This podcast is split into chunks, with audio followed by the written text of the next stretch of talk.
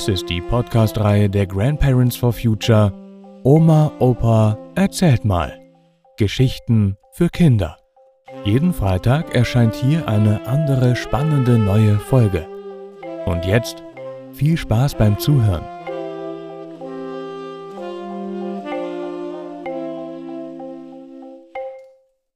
O Tannenbaum, o Tannenbaum, wie giftig sind deine Blätter.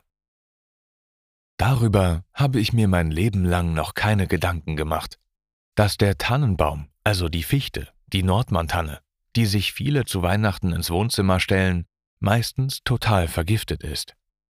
Also ich bin hier gerade in Wilhelmshaven gelandet und habe so in die Kreisgruppe vom BUND reingeschnuppert. Die machen eine tolle Aktion zum vergifteten Weihnachtsbaum. Aber später mehr davon.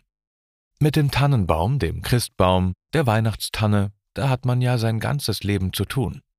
Meine erste Erinnerung ist so als kleines Kind. Meine Mutter lockte mich vor das Esszimmerfenster und sagte, Oh, da fliegt das Christkind weg. Also, ich habe nichts gesehen. Und zeitgleich zündete mein Vater die Kerzen am Tannenbaum im Wohnzimmer an. Später, als ich ein wenig größer war, schaute ich meinem Vater zu, wie er den Weihnachtsbaum einstielte. Gut, mein Vater war Hochschullehrer und hatte von handwerklichen Dingen null Ahnung. Also er nahm Säge, Schnitzmesser und Pfeile mit. Er sägte ein Stück ab, spitzte den Baum ein bisschen an und stellte ihn dann in den Metallständer mit den vier Schrauben. Der war richtig schief. Diese Übung wiederholte er drei oder viermal. Der Baum war und blieb schief. Er wurde nur kürzer. Er blieb auch am Ende schief. Also, ich ging lieber weg, weil ich sonst gelacht oder gegrinst hätte und mein Vater mir dann eine gelangt hätte. Später, als ich selbst groß war, bin ich im Zivildienst mit meinem Gruppenleiter in ein Wäldchen gegangen, zusammen mit den Jugendlichen mit Behinderung, die wir betreuten. Wir wollten einen kleinen Tannenbaum schlagen. Tolle Idee. Alle waren begeistert. Pech war nur, dass der Förster vorbeikam und uns fragte, ob wir denn nicht wüssten. Und so weiter und so weiter. Er hielt uns wohl alle für Menschen mit Behinderung. Ja, so ganz falsch lag er ja nicht damit. Na gut, wir kamen ohne Strafe nur mit einer Belehrung davon. Als ich dann richtig erwachsen war und selbst Kinder hatte, war ich dann stolz wie Oskar. Ich fuhr mit dem Auto und den Kindern in den Wald, um einen Tannenbaum zu schlagen. Die Kinder sollten ja ihren Spaß haben. Naja, das war wieder so eine Aktion mit dem Auto in den Wald. Von heute aus betrachtet eine saublöde Aktion. Noch bekloppter war, dass ich da noch einen Unfall baute und das Ganze mit großem Ärger und Krach endete. Meine Kinder hatten dann wirklich keinen Spaß dabei. Also die Geschichten mit dem Tannenbaum sind schon ganz schön vielfältig. Aber die Geschichte jetzt in Wilhelmshaven finde ich schon absolut neu. Wir stellen uns also zu Weihnachten neben die Plätzchen, den Lebkuchen, den Christstollen, die Mandarinen und Apfelsinen einen Giftbaum ins Zimmer. Der Bund hat schon vor ein paar Jahren Folgendes herausgefunden. Der Bund für Umwelt und Naturschutz Deutschland BUND hat Weihnachtsbäume von einem unabhängigen Labor auf Rückstände von knapp 140 Pestiziden, also Pflanzenschutzmitteln, untersuchen lassen. Bei 14 von insgesamt 23 getesteten Bäumen wurde das Labor fündig.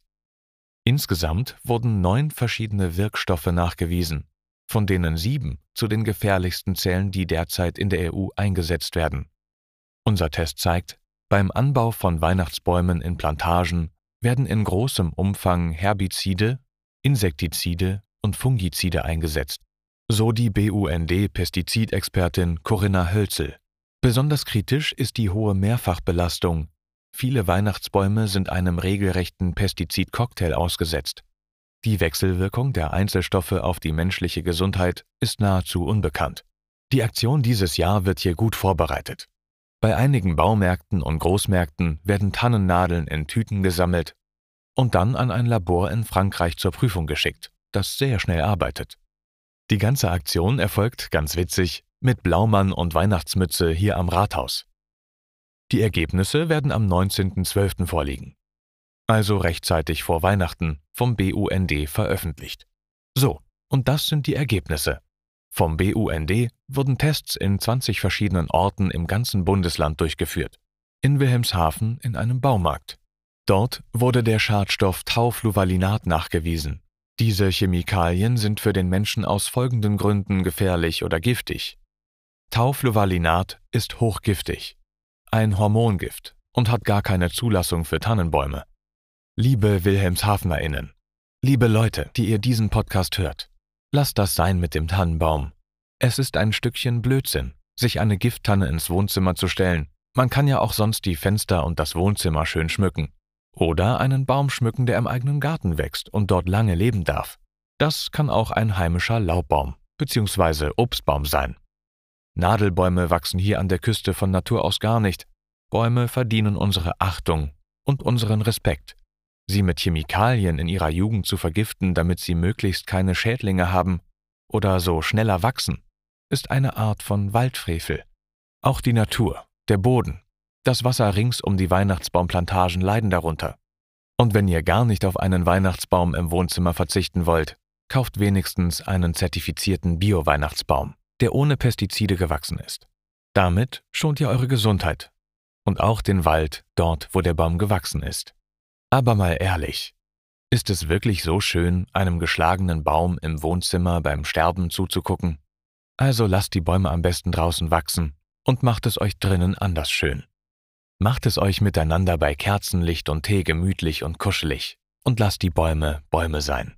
Aber im Wald. In diesem Sinne wünschen wir vom BUND Wilhelmshaven euch eine schöne Vorweihnachtszeit.